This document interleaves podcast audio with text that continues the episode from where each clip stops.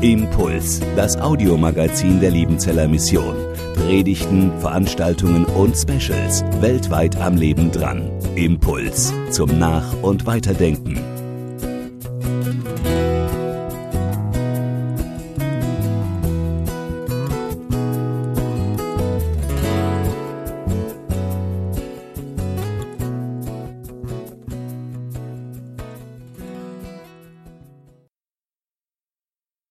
Ja, schönen guten Morgen UPC und schönen guten Morgen Missionsberg Gemeinde.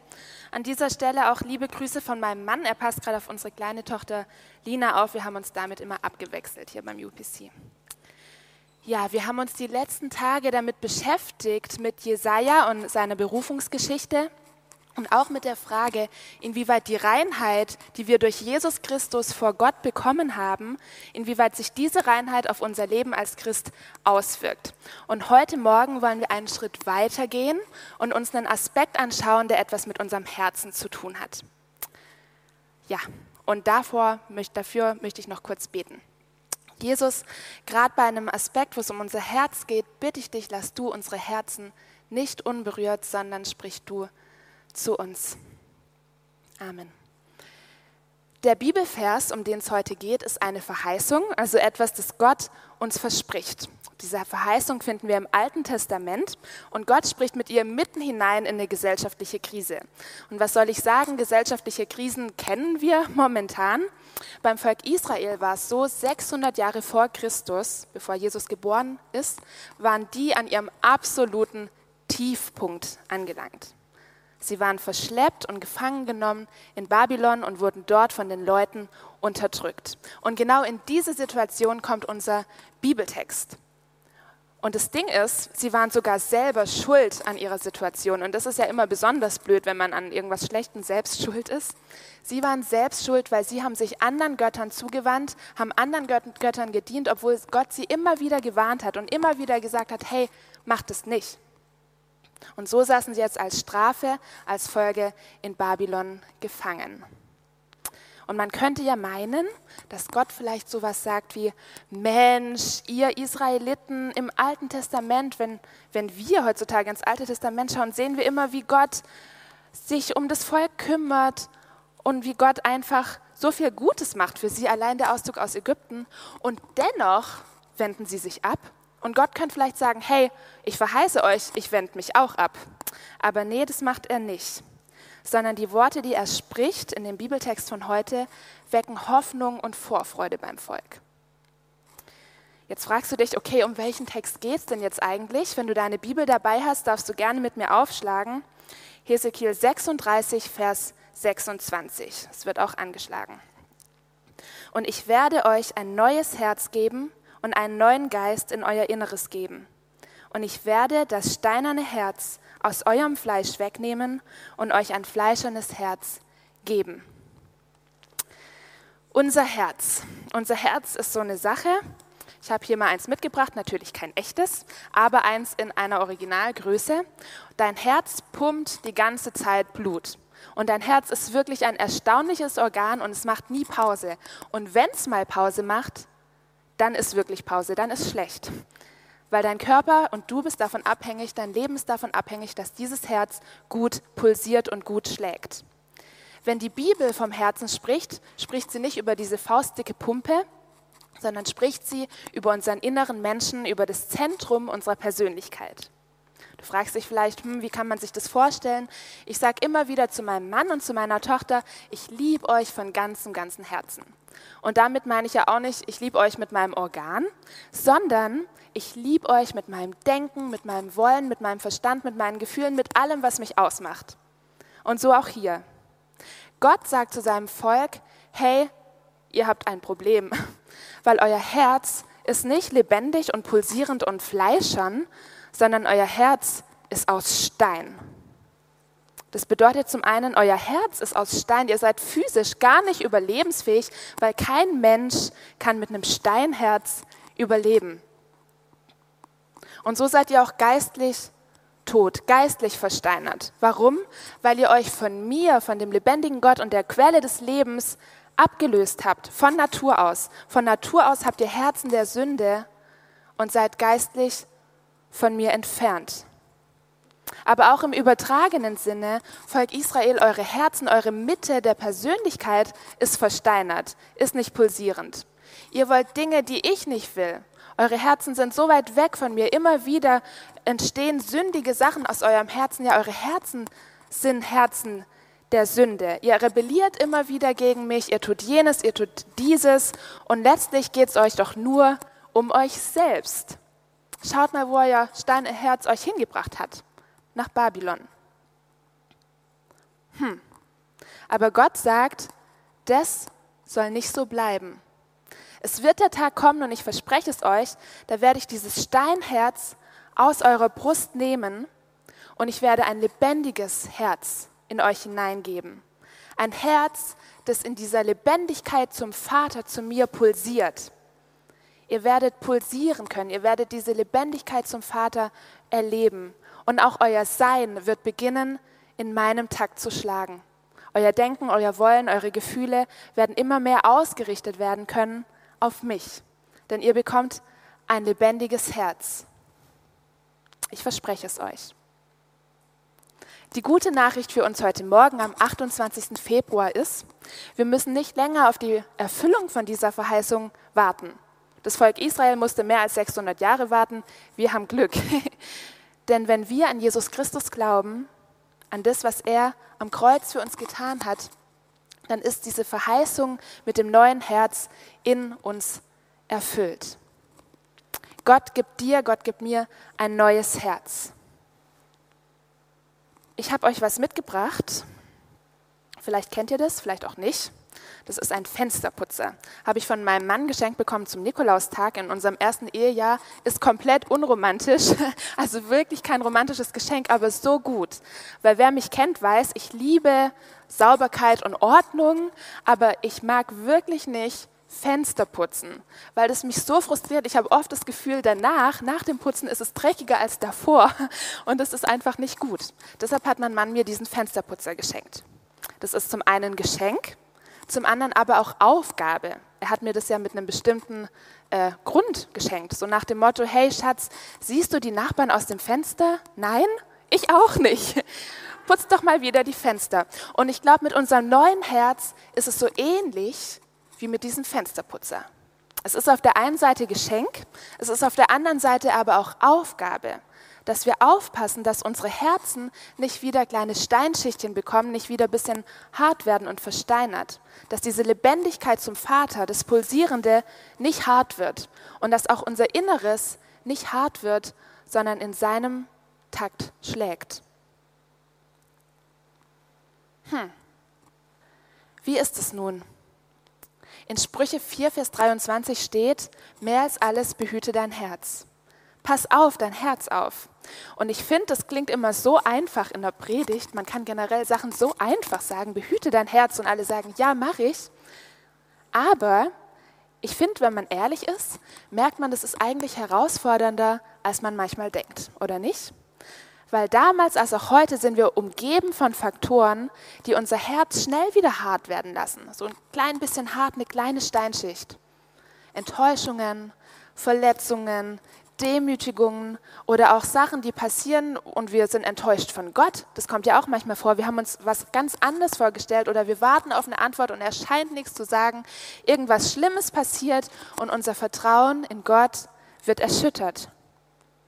Oder auch Angst, Angst vor der Zukunft, Angst vor dem, was kommt, lässt unsere Herzen nicht unberührt, sondern lässt unsere Herzen krampfen.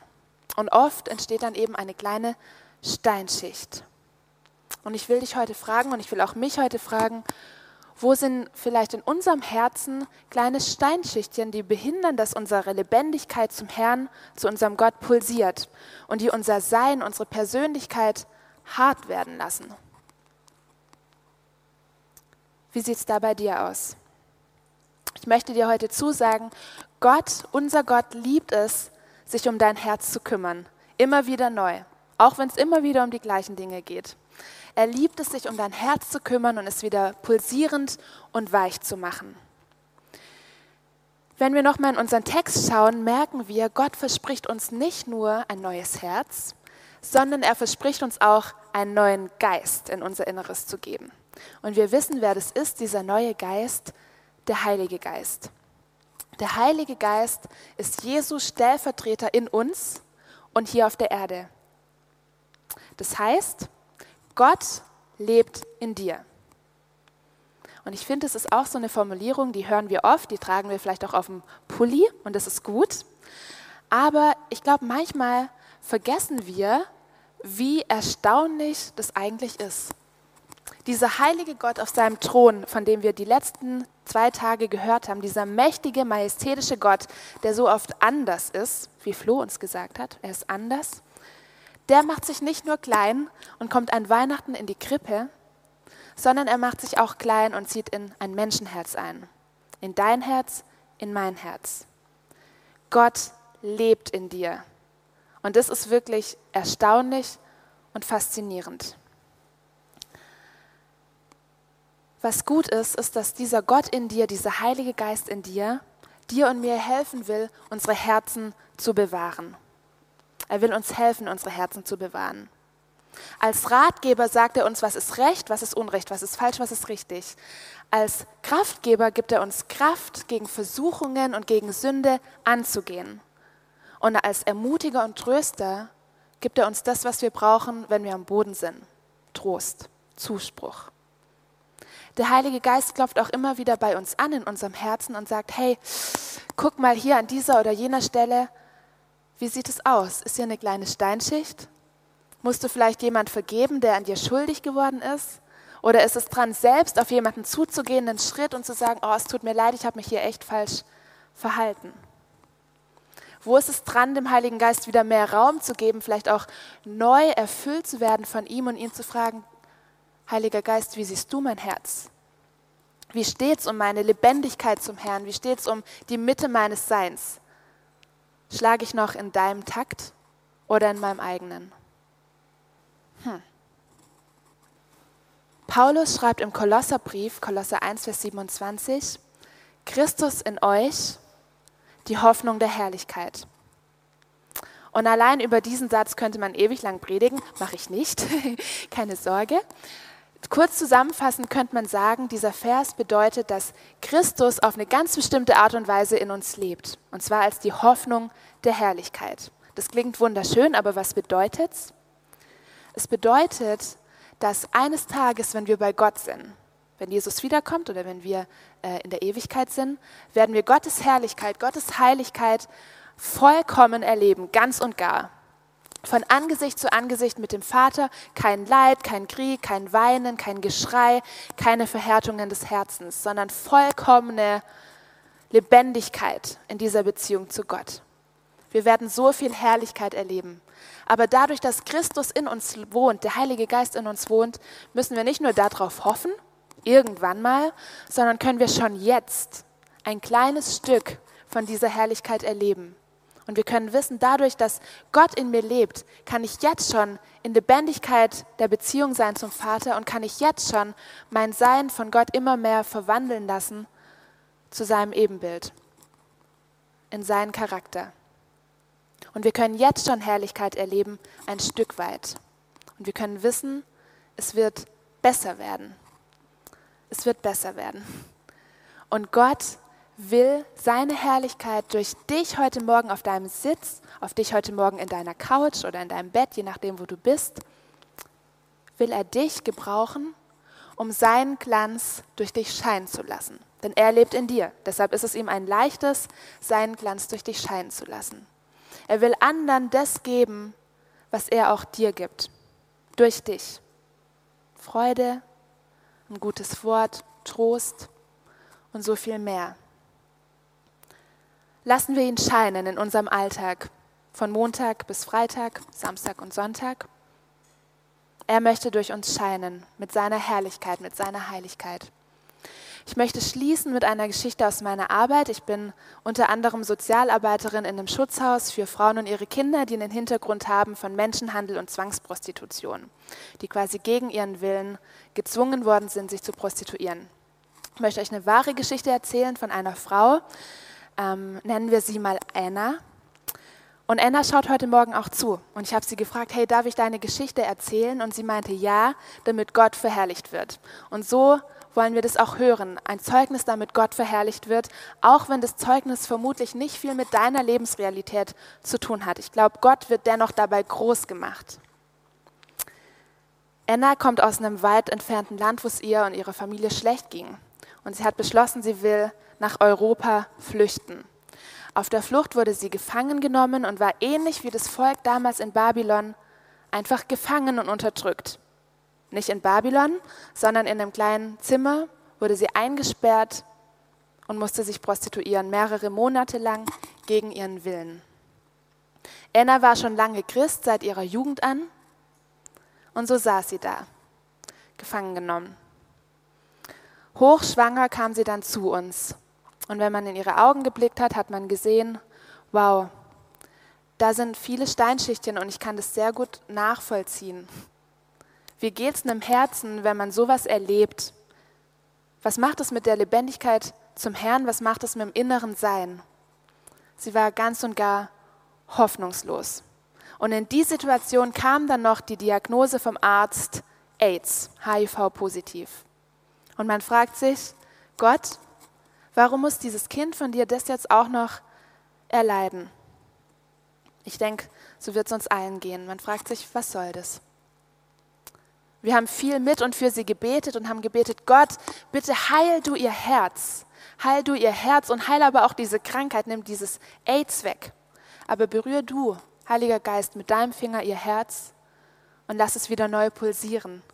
Gib ihr neue Hoffnung, gib ihr neue Lebendigkeit in dir. Und Gott hat das Wunder tatsächlich wahr gemacht. Innerhalb kürzester Zeit ging der AIDS-Wert auf Null. Die Ärzte können sich nicht erklären, es ist wirklich ein Wunder. Meine Kollegin und ich haben sie nach der Entbindung im Krankenhaus besucht und es war einer meiner total besten und ehrfurchtsmäßigsten Momente in meiner Arbeit. Wir sind reingekommen und sie hat ein Lobpreislied gesungen mit diesem kleinen Kind auf der Hand.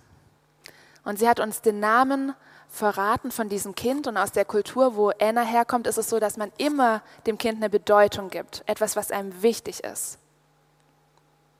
Und übersetzt heißt dieses Kind, Gott ist treu an meiner Seite und er verlässt mich niemals. Und in diesem Moment haben wir gemerkt, wie Gottes Herrlichkeit den Raum erfüllt und wie ein Herz, wie ihr Herz begonnen hat neu zu pulsieren in dieser Lebendigkeit zum Vater und auch in ihrer Mitte des Seins, in ihrer Persönlichkeit, wie neue Hoffnung, neue Herrlichkeit, neuer Glanz in ihr Leben gekommen ist. Und das finde ich wunderschön. Und das sind Geschichten, die mir Gänsehaut machen und wo ich merke, Gott ist am Werk und Gott kümmert sich um unsere Herzen. Und Gott will sich auch um dein Herz kümmern, denn er macht dein Herz zu seiner Herzenssache. Ich möchte noch beten. Jesus Christus, du bist die Hoffnung der Herrlichkeit. Und wir wissen, dass noch so viel mehr, so viel Besseres, so viel Herrlichkeit auf uns zukommen wird, wenn wir dich sehen. Aber wir danken dir, dass wir schon jetzt diese Herrlichkeit ein Stück weit erleben können. Und so möchte ich dir mein Herz hinhalten, so möchte ich dir unsere Herzen hinhalten und dich darum bitten, dass du, Heiliger Geist, mit deinem Finger die Punkte berührst, wo unsere Herzen hart geworden sind, wo eine kleine Steinschicht draufgekommen ist. Und dass du die Lebendigkeit der Beziehung zu dir wieder neu entfachst, dass du die Mitte unseres Seins ausrichtest auf dich und dass du durch deinen Glanz durch jeden von uns scheinst. Zu deiner Ehre und zu deinem Lob. Amen.